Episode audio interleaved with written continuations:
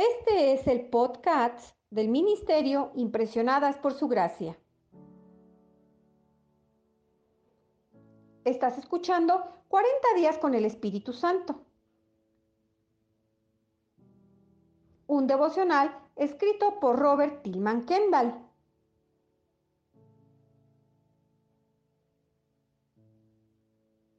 El tema de hoy es El Espíritu Santo despertará a la iglesia.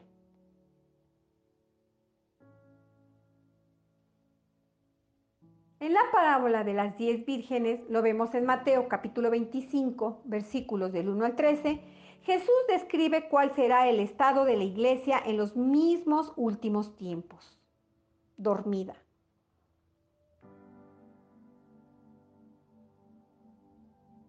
La parábola está basada en una boda antigua del Oriente Medio bastante diferente a nuestras bodas de hoy. La boda se llevó a cabo no en una iglesia ni en una sinagoga, sino en casa del novio. Podía durar un periodo de varios días. El procedimiento era este el novio iría a la casa de la novia y la traería de vuelta a su casa, donde se celebraría la boda. Pero la novia nunca sabía cuándo él llegaría. Extraño, como nos pueda parecer. Algunas veces incluso podría venir a la mitad de la noche. La novia tenía jóvenes doncellas a su alrededor que llevaban lámparas.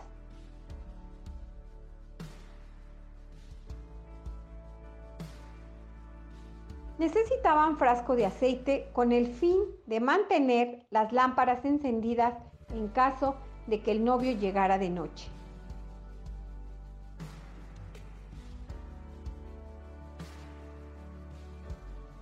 En la parábola había cinco vírgenes prudentes Llevaron aceite con ellas para que sus lámparas nunca se apagaran.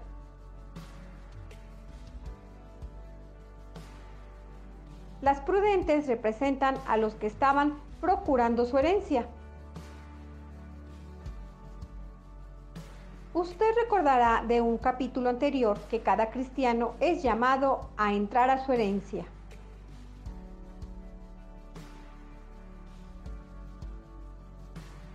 Algunos lo hacen, otros no. Las cinco vírgenes insensatas no llevaron aceite. Ellas representan a los que no procuraban su herencia. En la parábola hubo un a medianoche. No a las 12 a.m. La palabra griega significa a la mitad de la noche. Se escuchó el grito, ¡Ahí viene el novio! ¡Salgan a recibirlo! Versículo 6. Las diez vírgenes se despertaron. Incluso las prudentes se habían dormido.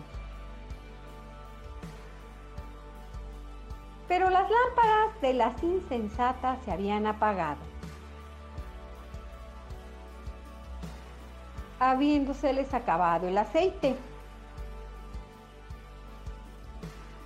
Les rogaron a las prudentes, denos un poco de su aceite. Versículo 8. Pero las prudentes no pudieron ayudarlas. Las que tenían aceite en su lámpara entraron a disfrutar el banquete de bodas. Una cosa importante que observar es esta. Un gran despertar precede a la segunda venida. Será el mayor mover del Espíritu Santo desde Pentecostés. Cuando la palabra y el Espíritu se unirán como eran experimentados en la primera iglesia. Toda la iglesia será despertada. Tanto los que estaban procurando su herencia como los que no lo estaban haciendo. Será un despertar que le dará la vuelta al mundo en un periodo sumamente corto. Tres observaciones. Primero, usted no sabrá que estaba dormido hasta que despierte. Usted también hace cosas mientras está dormido que nunca haría al estar despierto. Es mi opinión que la iglesia de hoy, en este periodo de divorcio silente, entre la palabra y el espíritu. Está en un profundo sueño.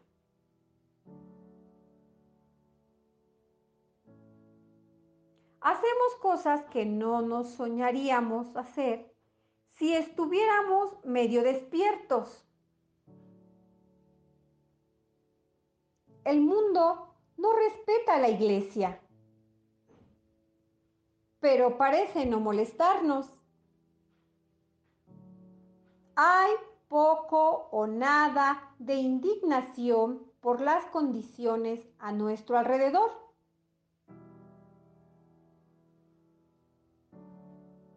Segundo,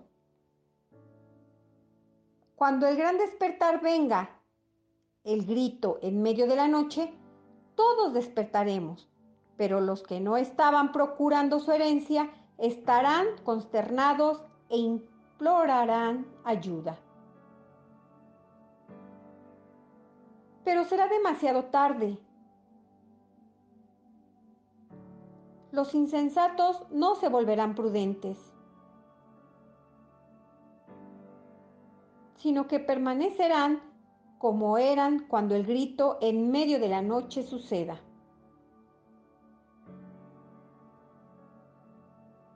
serán completamente incapaces de disfrutar este gran mover del espíritu. Solamente lo observarán a la distancia. Desde las líneas laterales.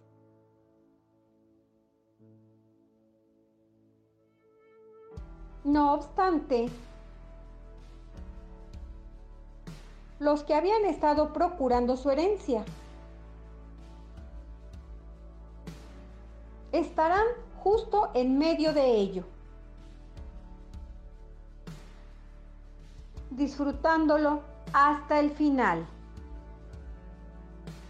Tercero, este despertar atestiguará la reunión entre la palabra y el espíritu.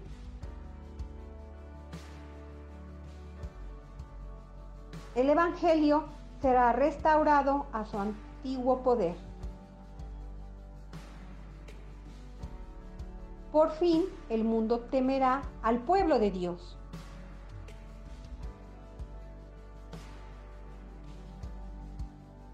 Sucederán milagros como en el libro de los hechos, incluyendo que personas serán resucitadas. la ceguera de Israel será eliminada. Muchos judíos serán salvos. También muchos musulmanes serán salvos. Pero al mismo tiempo sucederá una gran persecución.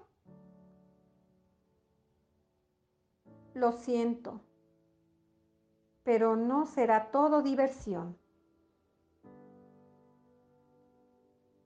Le pregunté a un líder carismático en Inglaterra, ¿cuál cree usted que es el movimiento carismático, Ismael o Isaac? Él respondió, Isaac.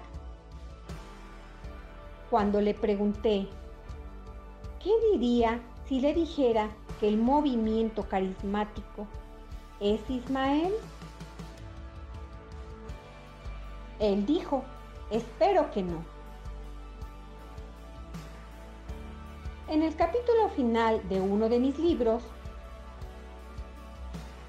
sugiero que todo lo que hemos visto hasta ahora es descrito mejor como Ismael. Para quien Dios tuvo un gran propósito. Pero viene Isaac y así como la promesa a Isaac fue cien veces mayor que la promesa a Ismael.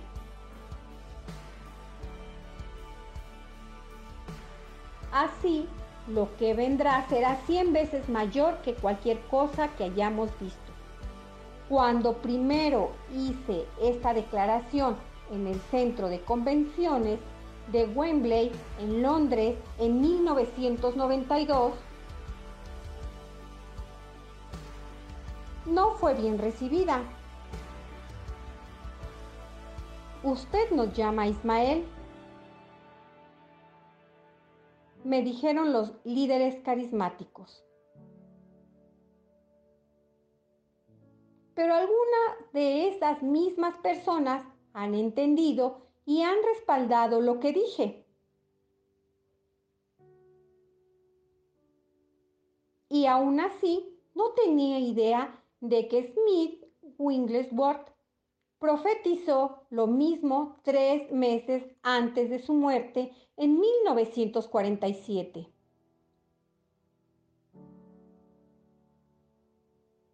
Puede buscarlo en Google y leerlo por usted mismo. En una palabra,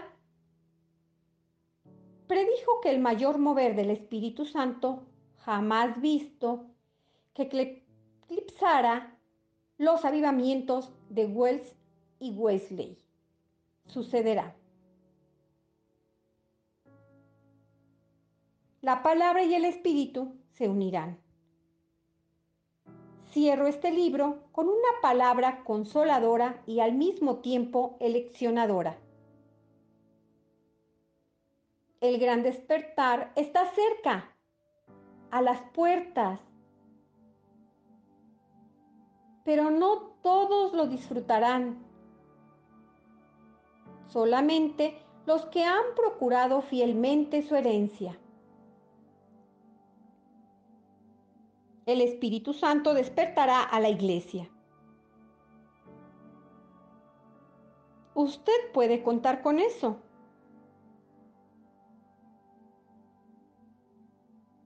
El llamado vendrá cuando estemos en un profundo sueño. no lo estaremos esperando.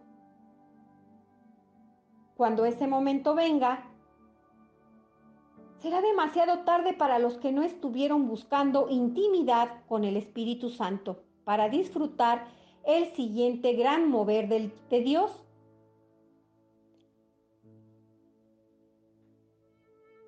Me gustaría que este libro fuera una mini llamada a despertarse antes de que el gran llamado a despertar venga. Será demasiado tarde para las insensatas volverse prudentes entonces. Pero ahora no es demasiado tarde. Que la bendición de Dios, el Padre, Hijo y Espíritu Santo esté con todos ustedes. Amén.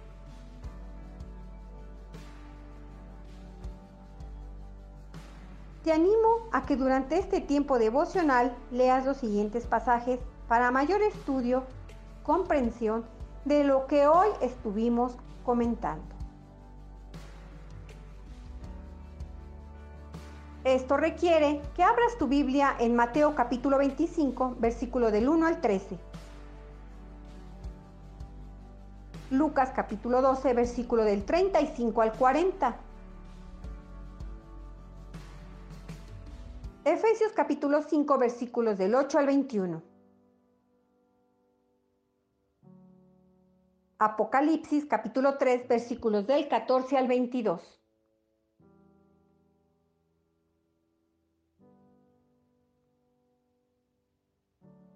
Oremos. Muy bondadoso Espíritu Santo. Le doy la bienvenida a cualquier llamado a despertar que me haga volver en mí. Concédeme no perder el gozo y la gloria de lo que viene. Despiértame ahora para que pueda saber que estoy verdaderamente procurando mi herencia.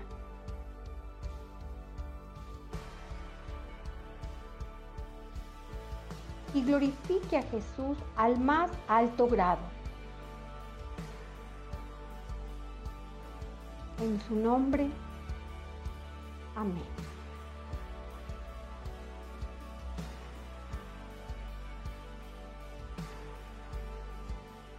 Con este episodio finalizamos esta serie de 40 días con el Espíritu Santo, de la mano de Robert Tillman Kendall.